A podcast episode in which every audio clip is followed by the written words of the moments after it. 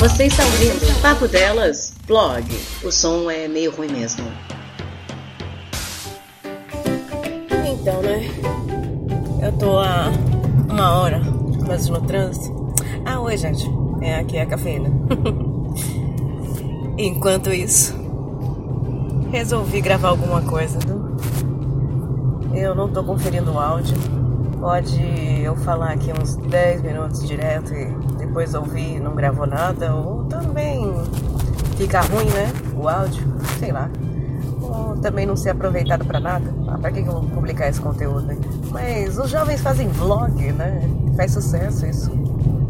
Eu pensei, por que, por que não? Algum podcast aí no feed enquanto isso. Dan. Não tem como eu pôr vinheta aqui. Momento quase uma hora no trânsito. Aqui tá batendo 31 graus em São Paulo.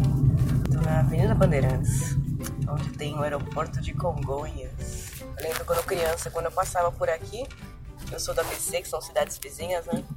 Então pra mim era um evento passar por aqui. E minha mãe ficou falando: olha o avião descendo, olha o avião subindo. Nos anos 90 era passeio. Era passeio ir no aeroporto. Tinha um lugar, parece que hoje não existe mais, mas tinha um lugar que você podia ficar vendo o avião subindo e descendo. é assim. era o passeio da época. E até hoje, eu nunca andei de avião. Quase 40 anos, nunca andei de avião. Nunca viajei assim, né? Tava ouvindo aí as, as declarações maravilhosas dos nossos ministros políticos falando que até empregada tava viajando, né? E eu perdi esse bonde aí. eu queria muito ter tido esse salário aí de, de empregada para conseguir ir pra Disney. Mentira. Se eu conseguisse algum dinheiro para viajar, não seria pra Disney. Nada contra. Tenho amigos que, que foram. Tenho até amigos que foram pra Disney. Mas não sei, não é. Não seria meu trajeto. Também não seria para onde. Eu não sei, eu nunca pensei em viagem, porque para mim, desde criança, nunca viajei, né? Nunca tive viagem de família, não, não tinha esse costume. Não foi uma coisa que colocaram na minha cabeça. Tem que viajar, tem que sair. Então eu não. Eu assisto programas de viagem, até no YouTube, gente que vai pra viagem, pra comer. Eu só pensei em comida. Aí eu ia viajar para comer. eu vejo isso, então. Mas não me dá aquela vontade, assim, assim como as pessoas falam, ah, eu viveria para viajar, adoro viajar. Eu viajo, sabe, para interior, para família e tal, eu já fico exausta. Dormir fora de casa, tomar banho fora de casa. Não sei, me cansa. Trajeto. Sempre tem que voltar e descansar da viagem. O pessoal consegue descansar em viagem, né? Acho legal. Mas eu ainda não encontrei esse, esse bálsamo para viagens. Eu gosto de dirigir. E eu tô dirigindo quase uma hora aqui. No trânsito é bem chato. Polícia né? reportada à frente.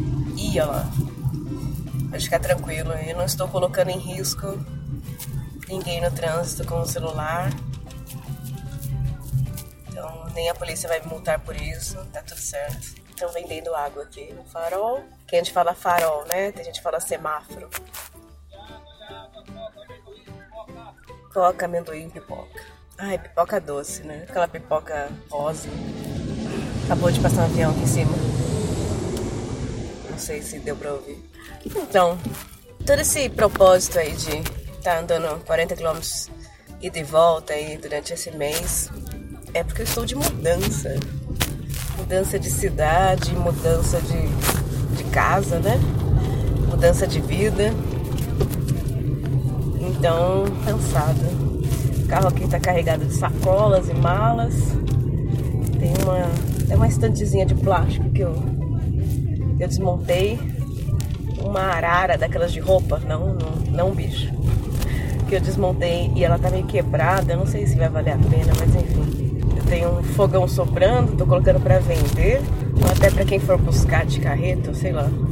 Vendo valorzinho baixo. E acho que. E tô fazendo isso tudo pra sexta-feira, voltando na segunda, levando lá pra casa que eu vou mudar.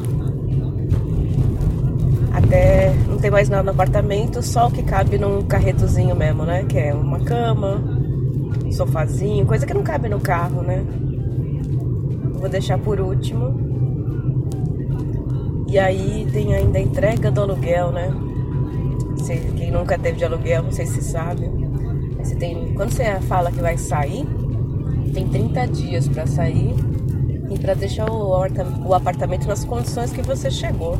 Se você ler seu contrato, ali pode ter obrigatoriedade de deixar pintado, deixar limpo. Eu sempre fiz isso muito na correria, sabe? Já é minha quarta mudança, acho. E aí era sempre o proprietário que me avisava: tem que sair correndo, faz tudo agora, procura outro lugar. Aí dessa vez eu consegui fazer o contrário. Primeiro fazer as coisas, depois pedir para sair, deixar tudo arrumadinho. Então, é um motivo também de não fazer tudo correndo, apesar de eu estar um pouquinho acelerada agora. Bom, nesse momento todo, eu andei uns 4 quilômetros. Tá 31 graus, tá calor.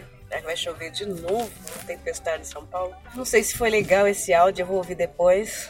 Eu não sei se vocês gostam desse tipo de áudio. De a gente falando no meio da rua, no meio da nossa vida. Em 300 metros, saia à direita para a Avenida dos Bandeirantes, pista lateral.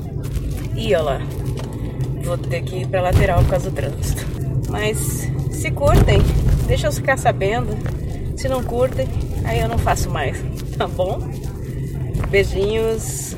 Saia à direita para a Avenida dos Bandeirantes, pista lateral. Papo delas, vlog. O som é meio ruim mesmo.